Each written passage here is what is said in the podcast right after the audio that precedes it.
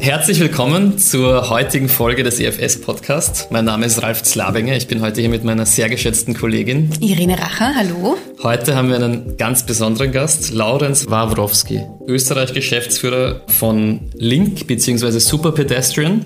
Er ist inzwischen auch, wie wir gehört haben, der Dachchef von Link Super Pedestrian geworden. Wir wollen ganz herzlich gratulieren. Gratulation. Und wir freuen uns, dass er hier ist. Äh, warum haben wir ihn eingeladen? Laurenz war früher EFS-Mitarbeiter, Er ist ein Kollege von uns, ein Alumni. Und der Kontakt ist nie abgerissen und deshalb freuen wir uns sehr, ihn heute begrüßen zu dürfen. Und wir sind total neugierig über seine spannende Geschichte, die ihn dahin gebracht hat, wo er heute ist. Ich möchte gleich meine erste Frage stellen. Wie ist es wieder hier zu sein? Ja, servus erstmal. Vielen Dank für die Einladung. Du, eigentlich nicht anders als, als damals. Fühlt sich nicht wirklich äh, allzu nostalgisch an. Wie du gesagt hast, äh, nie abgerissen, bin auch mit vielen Kollegen befreundet. So gesehen immer wieder mal da gewesen. Und ähm, ja, cooles neues Office. Also du freust dich wieder hier zu sein und die, die Zeit hier ist dir in guter Erinnerung geblieben. Auf jeden Fall, also großteils äh, in guter Erinnerung, ja, definitiv. Also war schon immer wieder intensiv, aber auch, äh, auch viel gelernt und äh, gute Erinnerungen. Ich glaube, damals war es ein bisschen anders. Da sind wir immer noch jede Woche geflogen nach Wolfsburg und Stuttgart und äh, wo immer hin. Die Zeiten haben sich, glaube ich, ein bisschen geändert, aber trotzdem zu spannend zu sehen, wie es hier, wie es weitergeht und wie sich äh, EFS entwickelt. Ja, total. Was hat sich denn bei dir so entwickelt in den letzten Jahren? Weil du bist jetzt schon, obwohl du jetzt ähm, erst relativ kurz, ne, also in eineinhalb Jahren bei Link bist. Genau, bin jetzt eineinhalb Jahre bei Link, ja. Hat sich ja wahnsinnig viel getan. Das sagen, das höre ich immer wieder öfter eigentlich von Leuten, die da irgendwie in Startups anfangen, dass sich ein Jahr anfühlt wie drei oder vier. Und das kann ich definitiv bestätigen. Also äh, für mich wirklich schon eigentlich eine, eine halbe Lebenszeit, dass ich da jetzt dabei bin und auch äh, wahrscheinlich dem geschuldet, dass man doch deutlich intensiver arbeitet und sich mit dem Thema beschäftigt als den klassischen äh, 9-to-5-Job in dem Sinn. Ja, seit EFS sind, glaube ich, auch schon mittlerweile über drei Jahre knapp vergangen, wobei ich ja zwischendurch wieder dabei war. Also bin ja damals quasi, um meinen Master in Barcelona zu machen, in Bildungsgrenze gegangen bei EFS und danach wieder zurückgekommen. Das war schon, glaube ich, eine Phase, wo sich einiges an Veränderungen auch bei EFS äh, mehr oder weniger eingelebt hat. Ich habe damals tatsächlich noch remote aus Barcelona gearbeitet, weil das inmitten der Covid-Pandemie war, mehr oder weniger. Ich glaube, viele Leute wollen in Startups arbeiten, vor allem in so coolen Startups, die so am Puls der Zeit sind. Wie hast du es geschafft, dass du dir in der Szene so einen Namen gemacht hast? Ja, lustige Frage. Also tatsächlich habe ich quasi äh, in Barcelona den Master in äh, Entrepreneurship Innovation oder wir nennen es MIR, also Master Innovation Entrepreneurship gemacht. Das ist vielleicht ein, ein kleiner Punkt in Richtung Startup, habe aber dann, abgesehen von meinem Mobility-Kontext mit, mit EFS, nicht allzu viel in der Szene, glaube ich, schon äh, mit den Namen gemacht gehabt. Also das war noch äh, in den Anfängen. Ich war kein großer Mobility-Influencer auf LinkedIn oder sowas. Also eigentlich alles äh, im Rahmen. Aber genau, wurde dann irgendwann auf LinkedIn angeschrieben, habe die Nachricht eigentlich, glaube ich, viermal ignoriert, bis ich dann irgendwann äh, zurückgeschrieben habe, so wie man es kennt. War lustigerweise äh, noch nicht für Link damals, sondern äh, der Recruiter hat mich für eine Konkurrenzfirma quasi abhiren wollen. Das war quasi kurz davor bin da den kompletten Prozess äh, durchlaufen, weil ich es unglaublich spannend fand. Habe dann die Rolle auch bekommen, aber die Firma ist mehr oder weniger bankrott gegangen, wie so einige der anderen Player. Das ist dann wieder ein bisschen ruhiger geworden und dann wurde ich tatsächlich vier Monate später von meiner damaligen Chefin direkt angeschrieben per E-Mail, weil die den Kontakt bekommen hat vom Recruiter. Und so ist quasi eins und eins zusammengekommen und ja, ich war immer schon ein unglaublicher Mobility-Freak als Kind, äh, immer schon Autos und deshalb habe ich auch geglaubt, ich muss unbedingt äh, Automotive Consulting machen, mhm. weil das ganz anders ist als äh, Financial Services, was ich vorher gemacht habe und so weiter. Wir wissen natürlich alle, dass das äh, vor allem in den ersten Jahren relativ unwichtig ist, in welchem Fachgebiet man da wirklich unterwegs ist, glaube ich, aber trotzdem war für mich äh, Mobilität immer super spannend und ich glaube, in dem Kontext hat mir besonders gefallen, dass da quasi drei Themenbereiche, die für mich spannend sind. Einerseits quasi Nachhaltigkeit, andererseits Technologie und dann auch Mobilität da wirklich schön zusammengekommen sind. Und deshalb fand ich das wirklich äh, spannend und ähm, wollte das machen, ja. Die Aufmerksamkeit kam dann mehr aus dem Fachinteresse, das du über die Jahre hinweg aufgebaut hast und weniger über das Interesse über Startups per se. Weil wenn man sich so überlegt, wie kommt man in die Startup-Szene rein, liegt das, wenn ich mich interessiere. Ich habe auch ähm, in der Recherche gesehen, du bist bei den Austrian Startups äh, Mitglied und, und Teil davon. Wenn man sich interessiert für Startups, also geht man dann mehr über das, ich werde mal Mitglied in all diesen Startup-Geschichten ähm, oder ist es besser, über die Fachthemen reinzugehen? Das ist eine sehr gute Frage. Äh, tatsächlich, glaube ich, gibt es mehrere Zugänge in die, in die Startup-Welt.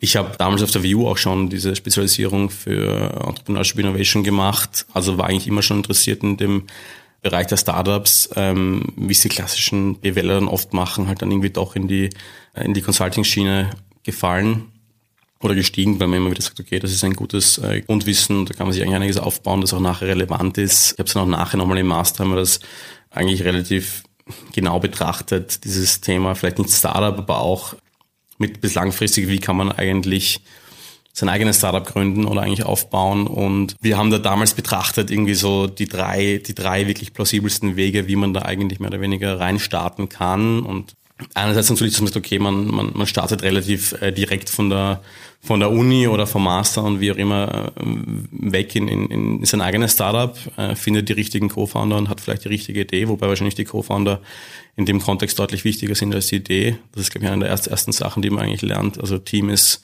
bei jedem Investor äh, Faktor, Faktor 10, 50 wichtiger als die Idee. Also Idee ist eben meistens, äh, wird eben meistens pivotiert und verändert sich äh, im Laufe der Geschichte, so gesehen, äh, relativ unwichtig. Also quasi das richtige Team zu haben und dann direkt zu starten, hat Vorteile, wenn es gerade passt, hat aber auch Nachteile, wenn man mehr oder weniger den, den Track Record, den viele Investoren suchen oder die Erfahrung oft nicht mitbringen kann das war bei mir da zu dem Kontext und Zeitpunkt nicht gegeben, dass ich da wirklich sage, ich habe die zündende Idee und das zündende Startup-Team gehabt, mit dem ich das machen wollen würde. Dafür, daher war quasi diese erste, diese erste Möglichkeit für mich irgendwie nicht, nicht die richtige. Die zweite Möglichkeit, die wir oft durchbesprochen haben, ist quasi die, dass man sagt, okay, man versucht irgendwie eine, eine Big Brand hinter sich zu bringen, um da einfach, also wir kennen das oft, teilweise lächerlich, wenn dann Leute auf, auf LinkedIn immer wieder schreiben, ex-Google, ex-BCG, ex was auch immer, ex-EFS natürlich. Das ist natürlich eine, eine, eine Taktik, die auch oft funktioniert und oft gern gesehen wird, weil halt auch, ich glaube, das ist das gleiche wie mit dem äh, dieser Consulting-Schiene, man baut sich ein gewisses Grundwissen auf, man lernt dort zu arbeiten, man baut sich ein Netzwerk auf und das äh, sehen Investoren auch immer wieder ganz gerne.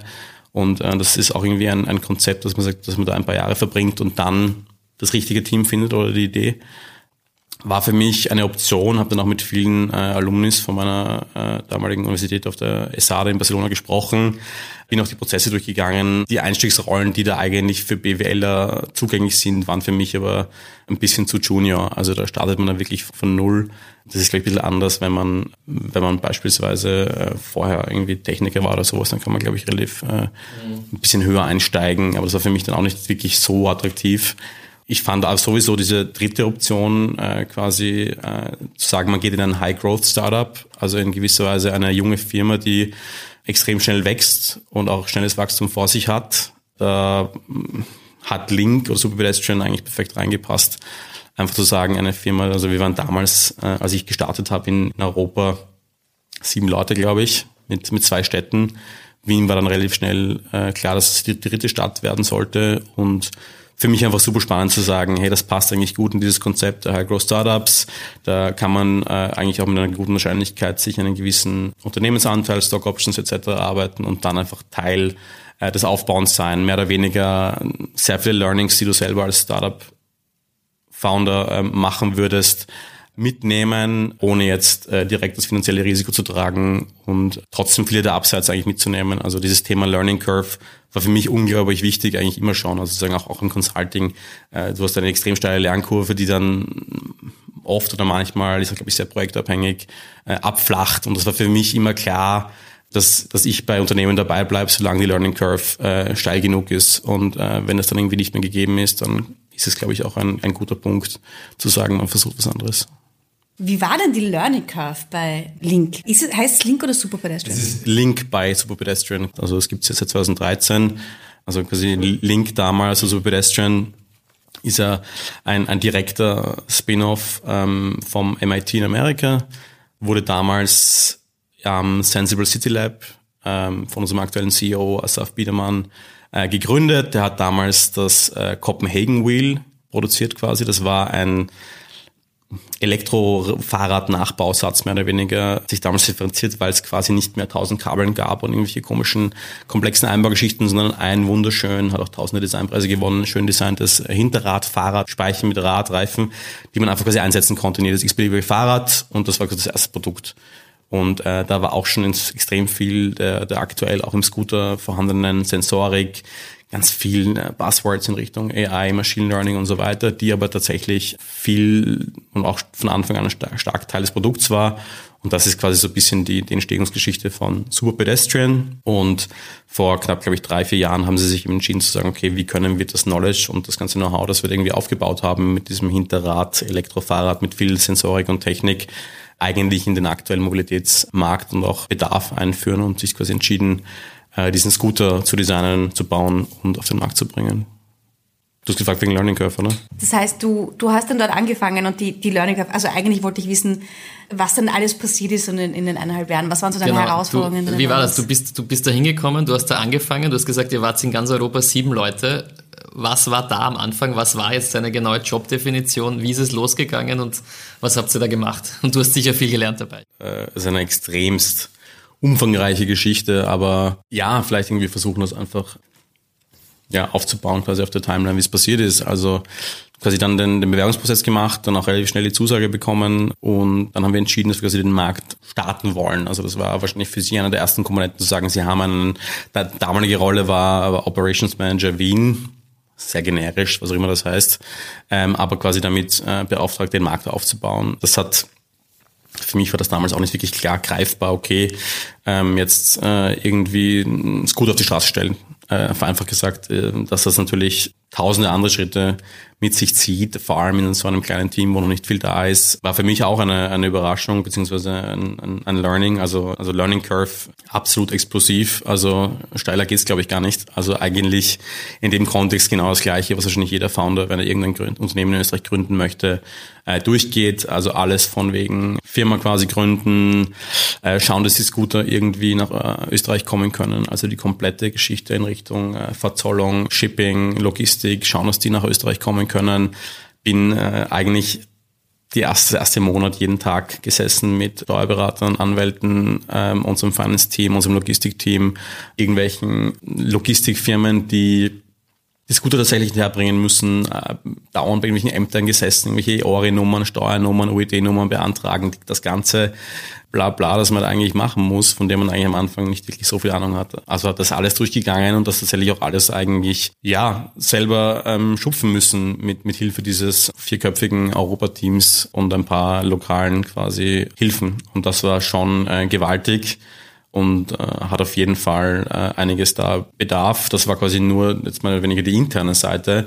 Wir hatten natürlich auch noch keine äh, offizielle Erlaubnis und Genehmigung der Stadt Wien. Also das ist äh, in dem Umfeld natürlich extremst relevant, dass vor allem auch für uns tatsächlich ist es einer unserer Standpunkte, dass wir sagen, dass wir nicht da irgendwie kamikaze-mäßig in die Städte gehen, ohne Erlaubnisse zu haben, weil wir sagen halt, äh, langfristig ist für uns klar, dass der Stakeholder mit dem wir am ersten arbeiten müssen, nicht nur der Nutzer ist, der uns ins Scooter fährt, sondern ganz klar gibt es zwei Stakeholdergruppen. Einerseits der Nutzer, auf der anderen Seite die Städte, die ähm, auch Partner sind in dem Kontext. Nicht auch, sondern wahrscheinlich die wichtigsten, die langfristig entscheiden werden, wer wo äh, agieren darf. So gesehen musste man in Wien auch mit der Stadt in Kontakt treten, da offizielle Einführungen über Policyfirmen und so weiter, Berater äh, sich vorstellen, sagen, was man vorhat, da gut ankommen. Und da ist natürlich jeder, jedes erste Hallo sagen extrem wichtig, weil das natürlich den Grundstein setzt für eine, für eine gute Beziehung, die da auch langfristig relevant ist. Also da musste man äh, auch diverse Bedingungen erfüllen, damit es erlaubt ist, sich mit diversen äh, Magistratsabteilungen herumschlagen, die aber auch oft natürlich äh, deutlich weniger bürokratisch sind, als man glaubt, aber auch oft genauso bürokratisch, wie man sich äh, vorstellt um da zum Beispiel diese kleinen Kennzeichen-Tafel zu bekommen, also nicht Kennzeichen, sondern License Plates, die seitlich am Scooter angebracht sind. Also da das zu starten mit ähm, unglaublichen Vorlaufzeiten, die alle in, im Einklang zu bringen mit irgendwelchen Shipments, Logistik, wie sagt man, Logistikketten, um das auch irgendwie, du weißt, du zahlst beim Zoll für jeden Tag, wo irgendwelche Lieferungen am Flughafen liegen oder beim, beim, beim Hafen, zahlst du unglaubliche Aufschläge und so weiter. Also das war schon extrem komplex, das alles irgendwie so zu koordinieren, dass das auch mit dem geplanten Launch Date äh, Ende April auch wirklich äh, funktioniert. Also das war schon irgendwie klar, dass wir da irgendwo starten wollen, hat sich natürlich dann auch jedes Mal verschoben. Ah, ich glaube Anfang April war am Anfang geplant. Das ist auch so eine Sache in Startups, glaube ich, dass man alle geplanten äh, Startpunkte und Zeitpunkte und geplanten immer wieder lernen muss, dass man die auch verschieben muss und da flexibel sein muss äh, und sich anpassen. Ja. Wir kennen das nicht nur, glaube ich, von Startups, wir kennen das auch von den Projekten bei unseren Kunden, denen geht es ja nicht anders. Was würdest du sagen, war in dieser gesamten Anfangszeit die allergrößte Herausforderung? Ähm, tatsächlich, äh, wie, wie ich gerade besprochen habe, die unglaubliche Vielfalt von, von neuen Aufgaben irgendwie unter einen Hut zu bekommen und auch zeitmäßig so zu managen, dass die sich dann quasi alle auf den perfekten Zeitpunkt, einen Startzeitpunkt, das irgendwie auch ja, matchen. Du musst natürlich nicht nur das alles organisieren, sondern du musst ja auch irgendwie eine Art äh, Markteintrittsstrategie vorbereiten. Du hast niemanden, der dir vor Ort hilft. Äh, wie wirst du quasi den Markt starten? Wie wirst du Leute überreden, dass sie quasi nach der fünften App sich oder der zehnten App sich die elfte App runterladen und auch diesen Scooter ausprobieren? Also da das alles zu kombinieren mit den vorherigen Punkten äh, war, war wirklich eine unglaubliche äh, Herausforderung in dem Kontext auch. Was ich aber auch sagen muss, dass es tatsächlich sich nie jetzt wirklich überwältigend angefühlt hat. Es war immer sehr, äh, wie soll man sagen, organic, ein sehr, ein sehr natürlicher Verlauf, äh, da auch quasi mit den Aufgaben zu wachsen und dem irgendwie Herr zu werden. Also das war super spannend. Also Frustration gab es dann nicht irgendwo, wo man denkst, ich weiß jetzt nicht mehr weiter und ich möchte den Hut draufhauen und also weiß ich nicht mehr weiter, tatsächlich nicht wirklich. Äh, Frustration mit irgendwelchen ähm, Vorlaufzeiten, die du dann nicht erfüllen kannst und dann musst du zum dritten Mal um eine Woche verschieben, weil das und das nicht funktioniert, gab es nicht. Was für mich unglaublich spannend war, war eigentlich, dass ich das Gefühl hatte, dass vor allem diese Anfangszeit aber immer noch sehr viele ähm, Themenbereiche aus dem Studium, aus dem WU-Studium wirklich zusammengekommen sind. Du, du studierst die ganze Zeit dahin, glaubst, das, was du studierst, bringt eh gar nichts. Also BWL kann eh jeder und ähm, eigentlich solltest du äh, auf jeden Fall Technik machen oder Naturwissenschaften oder was auch immer. Aber ich habe tatsächlich in dem Moment gemerkt, dass jedes Fach irgendwo doch Sinn hatte. Sei das jedes Rechtsfach oder Steuerfach und so weiter. Ich musste alles, also von A bis Z anwenden in dieser ersten Phase. Das war unglaublich spannend mit irgendwelchen, also mit wirklich guten Anwälten auf einem sehr hohen Niveau ähm, diese Geschichten abspielen. Wir mussten äh, AGBs schreiben, gründen, übersetzen. Wir mussten ähm, Privacy Agreements mit der GDPR in einen Einklang bringen und so weiter. Also wirklich höchst, also in dem Sinn und mit dem, was du alles tun musstest, hochkomplexe äh, Geschichten, um das alles zu starten. Also das war schon ganz cool, dass du zum ersten Mal eigentlich dachtest, okay, ganz so nötig war das Studium doch nicht. Das ist spannend, weil früher, glaube ich, war das Wirtschaftsstudium tatsächlich einfach ein besserer Buchhaltungskurs, aber inzwischen ist das ja ein hochinterdisziplinäres Fach. Und ich habe auch BWL studiert und ich fand es nicht uninteressant. Und ich glaube, gerade in deiner Situation, wenn man so eine Firma schupft und so alle Abteilungen gleichzeitig ist, da merkt man dann, dass eben diese 17 Fächer, die man da hatte, eigentlich ja irgendwie, das hat einen, einen Sinn. Ich finde, das passt gleich zur nächsten Frage, die wir uns überlegt haben. Wie hat dir deine Zeit bei EFS geholfen, das alles zu schupfen? Ja, tatsächlich heute in der Früh beim, beim Zähneputzen habe ich mir die Frage durchgedacht. ähm, und eigentlich auch relativ schnell klar, klare Antworten gefunden. Also ähm, ja, diese klassischen Dinge, die man jetzt, die man jetzt sagen wird, wegen irgendwie strukturiertes Arbeiten und äh, Deadlines im Auge behalten und äh, Excel und PowerPoint und so weiter, kann man wahrscheinlich alle irgendwie abbilden, wobei ich auch klar sagen muss, dass es äh, in meinem, meinem Business aktuell vollkommen irrelevant ist, ob ein Foto von Folie 1 bis Folie 2 gerade um ein Millimeter springt oder nicht. Aber es ist trotzdem extrem wichtig, dass man äh, ein Auge für Kleinigkeiten hat, dass man auch quasi mehr oder weniger in, in einem großen Chaos äh, es schafft, äh, wirklich auch, auch Fehler zu erkennen und, und da strukturiert zu bleiben, bis in diesem Kontext. Wobei bei mir eigentlich immer dieses strukturierte Chaos der Haupt, Hauptdevise war, die bis jetzt gut funktioniert. Also das war schon relevant. Also diese Haupteigenschaften, die man da lernt in den ersten zwei, drei Jahren wahrscheinlich in Beratung, sind doch, doch unglaublich wichtig.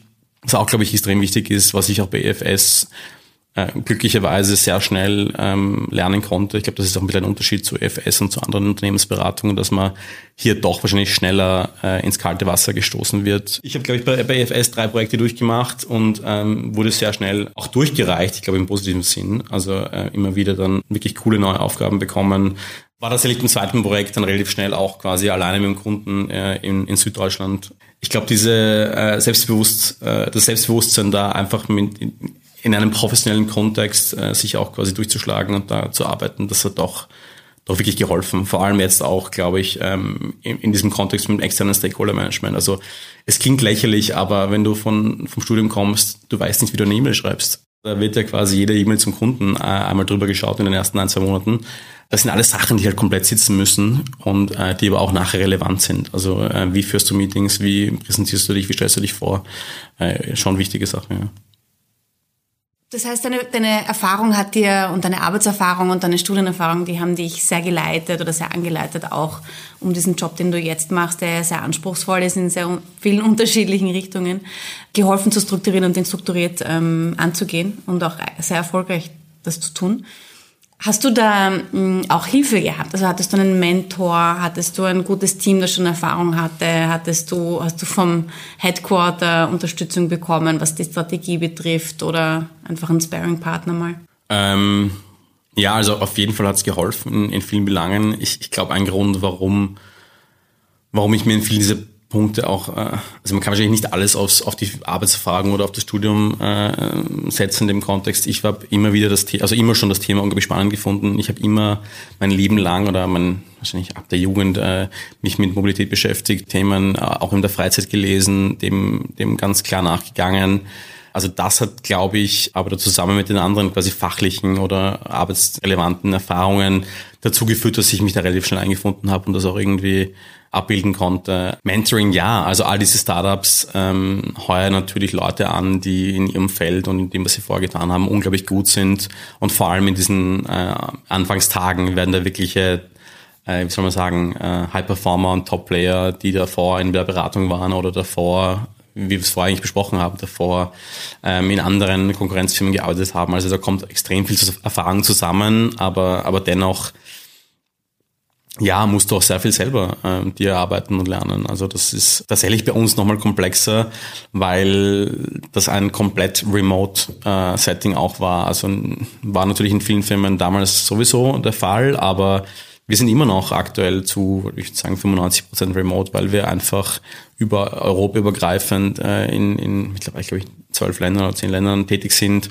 und sehr viele Rollen Overhead-mäßig einfach aufgeteilt haben. Also für uns ist es ganz normal, dass wir uns äh, fünfmal, sechsmal, siebenmal am Tag äh, in Online-Meetings treffen.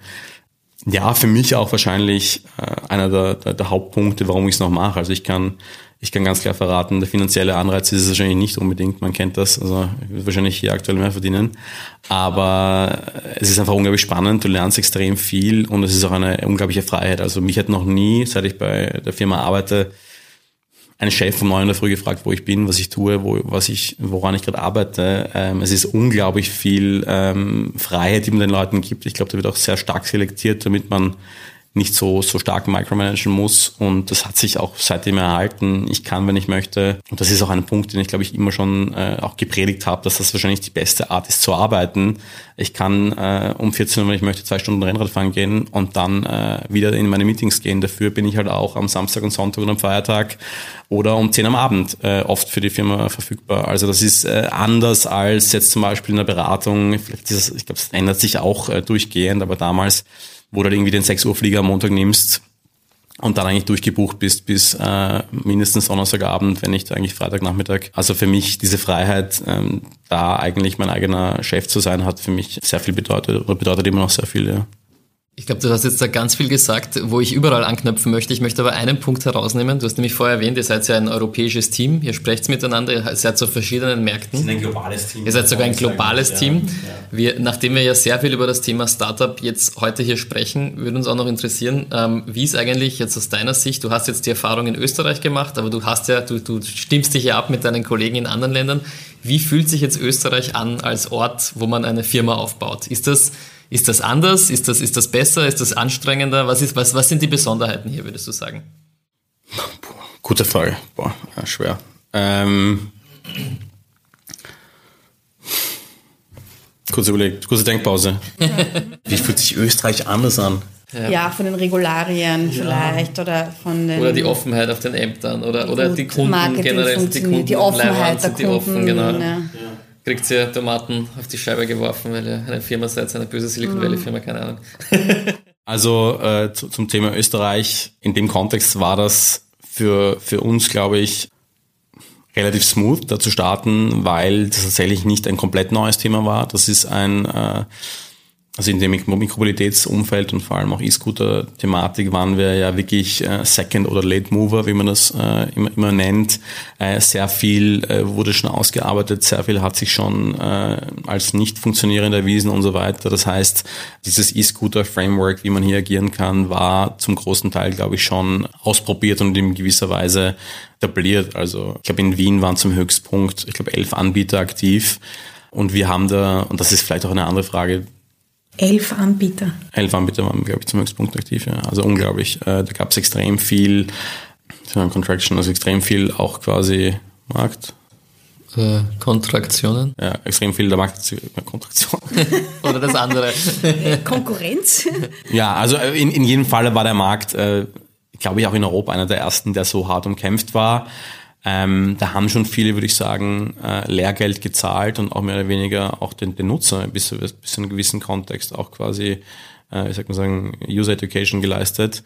Und wir haben da, und das war wahrscheinlich auch ein, ein, ein Punkt, warum das damals zeitlich für uns funktionierte, ein ganz guter Eintrittspunkt. Es war, das Business ist saisonal, es war quasi kurz nach dem Winter und es war kurz nach dem Höchst-Corona-Zeitpunkt. Das heißt, sehr viele Firmen haben, glaube ich, entschlossen oder beschlossen, auch eine der Firmen, für die ich mich davor beworben hatte, äh, das Handtuch zu werfen. Also das ist in dem Kontext ganz oft der Fall, dass du sagst, okay, wie viel burnen, also was ist der Cash Burn jetzt über den Winter, zahlt sich das aus, was kommt nachher? Also Wien war eigentlich äh, wirklich angesehen als unglaublich hartes Pflaster und extrem umkämpft und ähm, das Umfeld hat sich quasi reduziert, gerade von, von zum Höchstpunkt 11 oder damals, glaube ich, kurz davor 8 auf, auf vier Anbieter. Und das war natürlich schon äh, ein ganz guter Startpunkt, um da jetzt reinzugehen. Und auch dieses, äh, also in, ich glaube, in, in dieser, auch, auch in, wie soll man sagen, in wie man quasi einfach immer lernt, diese Theorie des, des, des First oder, oder, oder Second Mover.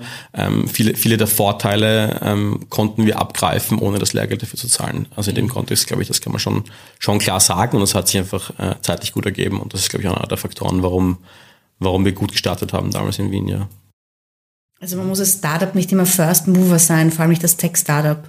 Ich glaube, das ist mittlerweile sowieso äh, klar, dass das ähm, oft nicht der Fall sein muss. Ich glaube, es kommt wirklich stark darauf an, ja, wie viel, wie viel User-Login du generieren kannst, wie schwer es ist, ob dass du als User wechselst. Wir wissen alle, dass bei, bei Ride-Hailing oder auch bei E-Scooter-Firmen zum Beispiel, dass der äh, Nutzer, die Switching-Cost quasi ist unglaublich gering. Also du kannst äh, extrem leicht immer den richtigen Anbieter dir auswählen, wenn du quasi die Muße hast, irgendwelche Apps durchzugehen oder zu schauen, welcher Anbieter gerade günstig ist.